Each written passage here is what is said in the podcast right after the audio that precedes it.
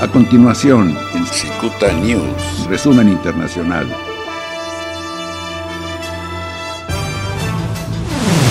En Ecuador, el vicepresidente Otto Sonnenhosner se disculpó después de que decenas de cuerpos fueron dejados en las calles de Guayaquil por causa del COVID-19.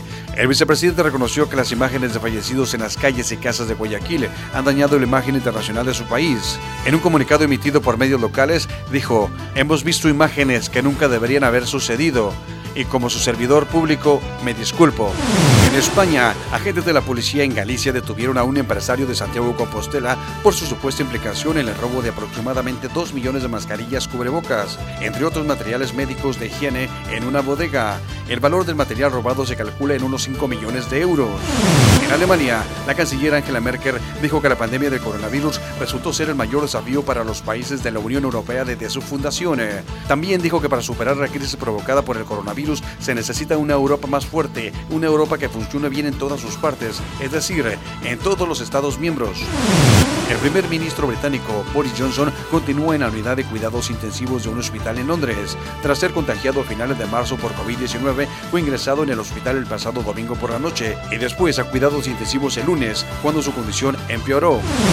La Embajada de China en Brasil expresó su indignación y acusó de racismo al ministro de Educación Abraham Weintraub quien hizo comentarios irónicos en Twitter, insinuando que el país asiático podría haber impulsado la pandemia del coronavirus como parte de una estrategia de dominación global. En Australia, la Corte Suprema anuló por unanimidad la condena de cinco cargos de abuso sexual infantil al cardenal George Pell y ordenó su liberación.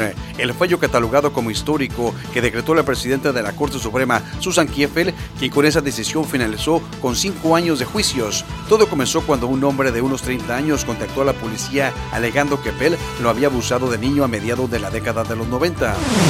En Colombia, el presidente Iván Duque amplió el aislamiento preventivo obligatorio hasta el 27 de abril, como una medida preventiva al ciclo de contagios del COVID-19, continuar con la preparación del sector salud y reforzar protección a la población.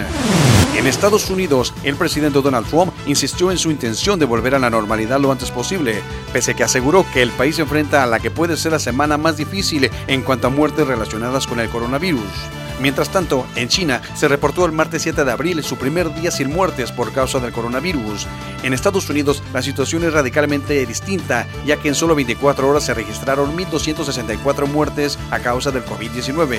En China se informó del primer fallecido el 11 de enero y desde entonces han muerto 3.331 personas a causa de la enfermedad en ese país.